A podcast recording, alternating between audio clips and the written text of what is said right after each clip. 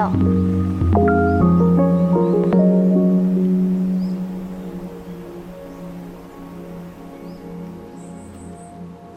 カヌー降りてトレッキング。歩く時の注意なんですけど、はい。まあ一つはハブですね。い いないことはないです。あのもしいるとしたらこういう根っこの根元でこうトグロを巻いて寝寝てると思うので、はい。転んで手をついた先にハブがいるとか っていうのは心配ありますんではい転ばないように気をつけながら。周り転ばないように、転ばない。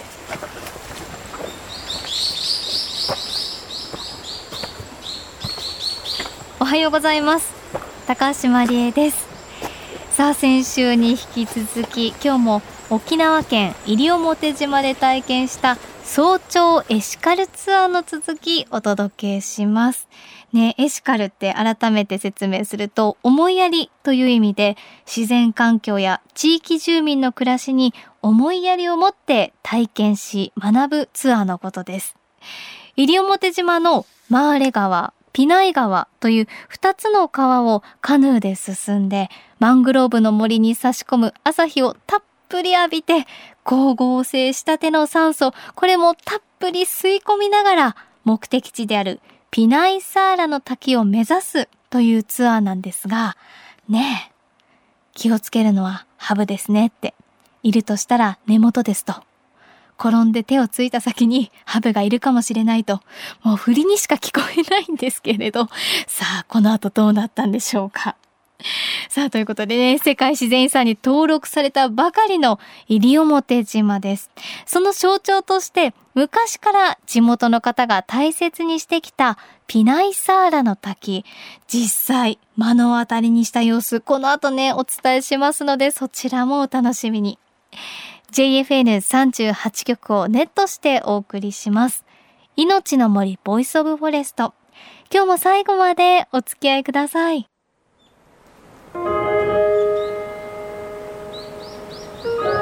命の森。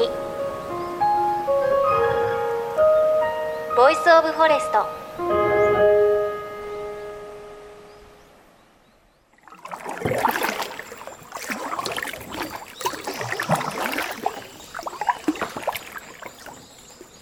もうここまで来ると少しこう風が冷たくなってきたの分かります。ひんやりしますね。これあの滝の影響ですね。ここ曲がると滝が見えてきますよすごいカーブ曲がると滝が見えると。あー確かに空気すごい。涼しい。あ音聞こえてきた。あ見えた滝。カーブを曲がったらピナイサーラの滝。わー。見えた見えた。だいぶ上から落ちてきてますね。標高は100メートルぐらいですね。滝の落差は今の55メートルって言われてます。沖縄県で一番落差の大きい滝ですね。滝からの風もここまで届いてますし。赤小瓶の声ですね。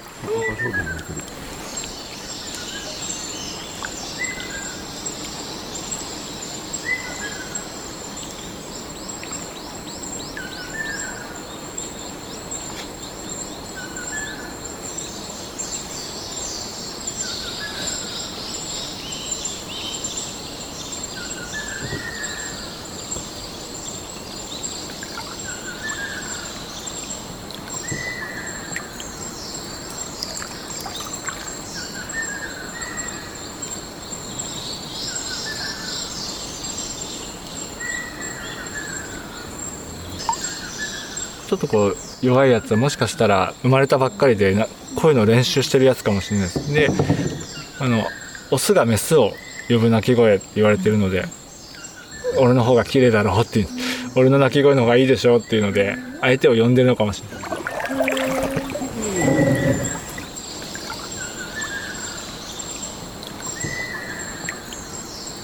私たち以外人間は誰もいないマングローブの森。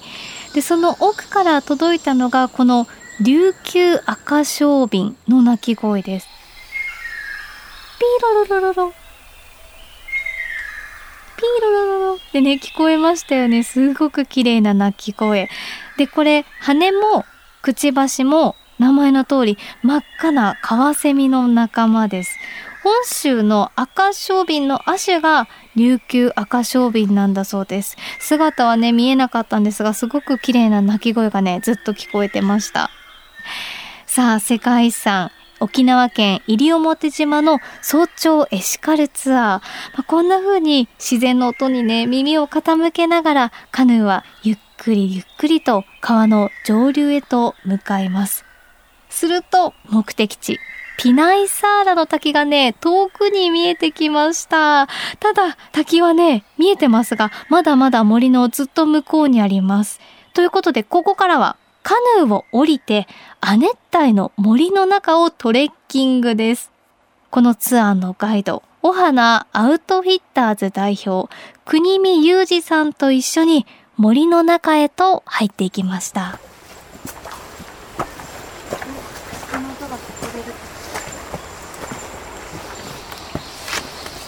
ここはあの徳島スオの木っていうこの板状の根っこが特徴的なこう面白い板みたいですね。植物ですね。西表を代表する植物の一つですね。これも湿地の植物です。マングローブの少し上にある湿地の植物、で湿地の一番川沿いにあるのがこの先島スオの木で湿地の一番山側にあるのがサガリバナですねじゃあ両方見られましたね。そうですね。今日はマングローブからこの湿地の植物。でこれからジャングルの入ってピナイサーラの滝まで歩いていきます。結構昔はこれもこうやってしっかりと板状の根っこがこうあったんですけどみんな蹴っ飛ばしたり踏んづけたりするのでだんだんなくなってきてるので結局ここから1メートルぐらい下の方が赤く苔が入ってるじゃないですか、これは海水の苔なんですけどあそこまで海水が上がってくるのでそれより深く深く刺すとやっぱり塩分で根っこがダメになっちゃうんです。ですからこの植物も浅く広くこう根っこを伸ばしていくんですけど、うん、その中で自分の体を大きくしたいって考えたのでじゃあ支えがいるよねっていう話になってそれからこの板状の根っこです。だからこの板の根っこで体を支えて自分を大きくしていく。すごい昔はそのサ島スオの木で柱を作ってあのマングローブで散儀してそれで家を建てたっていうのを聞いてます。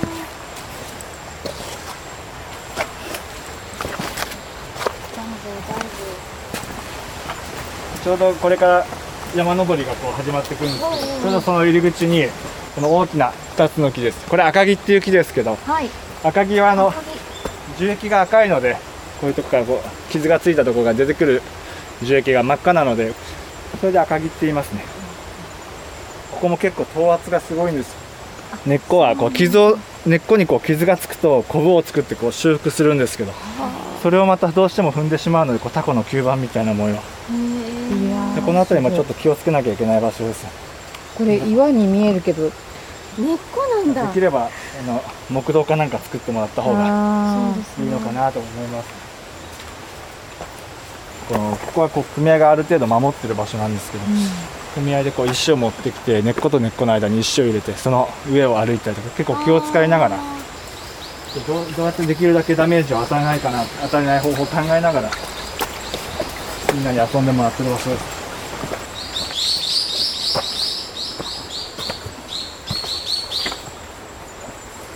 見た目は本当ジャングルですね。これ道なき道って感じがします 西表のジャこうジャングルのトレッキングはここれは初級編になります。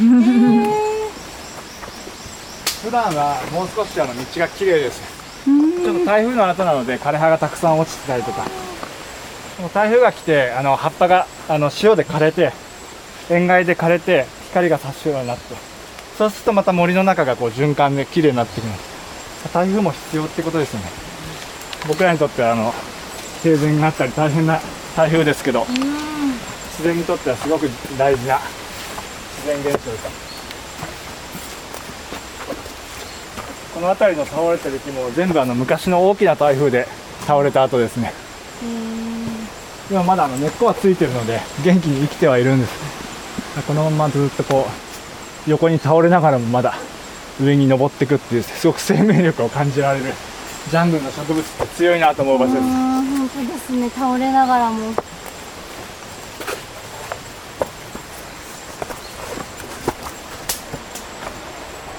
これはこっちのあのヤシの葉っぱですね。耐寒性のあるヤシの葉っぱ。こっちの言葉でマーニって言いますけど何にでも役に役に立つっていう意味でマーニっていう言葉がついてます。これをこう折ったら屋根代わりにもできますしど葉っぱをでこの繊維からあのロープも作れたりとかヤシの実なので実からは油が取れたりとか葉っぱを全部落とせば釣り竿になったりとか。へえ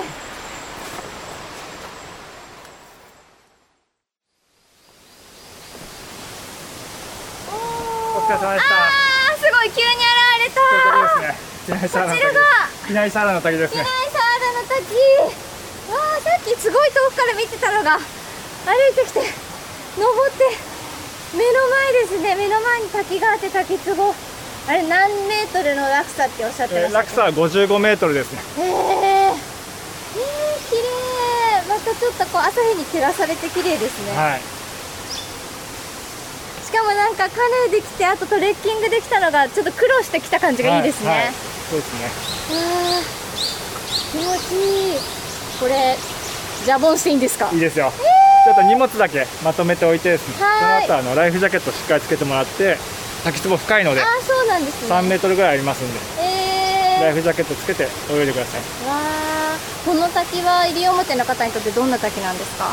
そうですね。西表あの一昔前の西表島っていうともう本当このピナイサーラの滝がすごく象徴的なあの島の誇りだよって言われてた場所で、まあ、今はちょっとその観光が盛んになってしまって島の人たち来る機会が減ってるんですけど、まあ、西表のあの沖縄県で一番やっぱ落差の大きい滝なのでこの辺り住んでる人たちにとってはあの島の誇りというふうに思ってたわけです。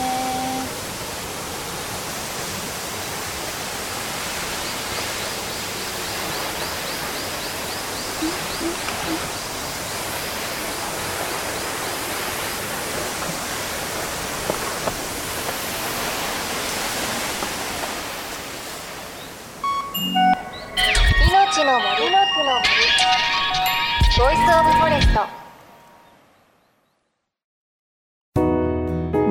FN38 局では東日本大震災で被災した沿岸部や全国の震災による津波被害が予測される地域に津波から命を守る森の防潮堤を作る鎮守の森のプロジェクトを支援する募金を受け付けています。この命を守る森づくりに取り組んでいる AIG 損保は中小企業のリスクにフォーカスした損害保険のラインナップビジネスガードを法人会納税協会会員の皆様に提供しています。AIG 損保ではビジネスガード新規契約1件につき1本のどんぐりの苗木を植樹する命を守る森づくりを通じ被災地の復興全国の防災減災に取り組んでいます。この先は結構深くなります。手届かないです。ここ飛び込んでもいいですか？行くよ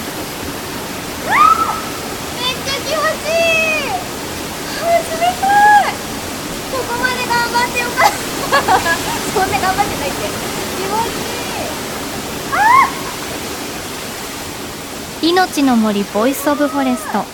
世界自然遺産に登録された沖縄県西表島で行われている早朝エシカルツアーの模様をお届けしました。いやー、ピナイサーラの滝ね、飛び込んだ時気持ちよかったですね。でも早朝エシカルツアーなので、これ滝に入った時間朝8時です。6時ぐらいにね、カヌー漕ぎ出して、7時過ぎかなからトレッキングを始めて、もう8時にはね、滝壺で飛び込んでいました。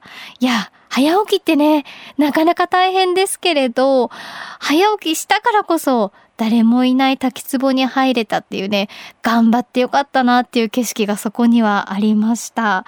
あの、私たち本当に早朝のツアーだったので、森をね、歩いている時も道中誰にも会うことがなく、滝壺もね、本当に私たちだけしかいなかったんですが、普段、あの、なかなか多い時にはその滝壺に100人ぐらいね、人がいるということで、いろいろこうお話伺いながら歩いてましたが、やっぱりこう人の足でね、踏み固められてしまっていて、こう根っこが傷ついてしまったったりしている場所があって、やっぱりそれだけね、人が入るっていうことは、森にね、環境の負荷がかかっているということもすごくよくわかりました。なので、あの、そういったことを学ぶ意味でも、そして負荷をかけないように森にお邪魔する意味でも、ぜひぜひガイドの方と一緒にね、森に入っていただければというふうに思います。すごくね、楽しい学びたくさんあります。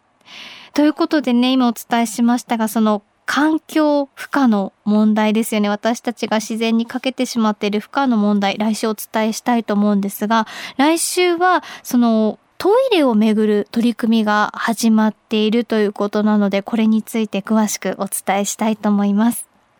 で、西表島でこの早朝エシカルツアー実施しているお花アウトフィッターズ。詳しくはホームページご覧ください。また番組ではあなたの身近な森についてメッセージお待ちしています。メッセージは番組ウェブサイトからお寄せください。命の森 Voice of Forest。お相手は高橋まりえでした。この番組は AIG 損保の協力でお送りしました。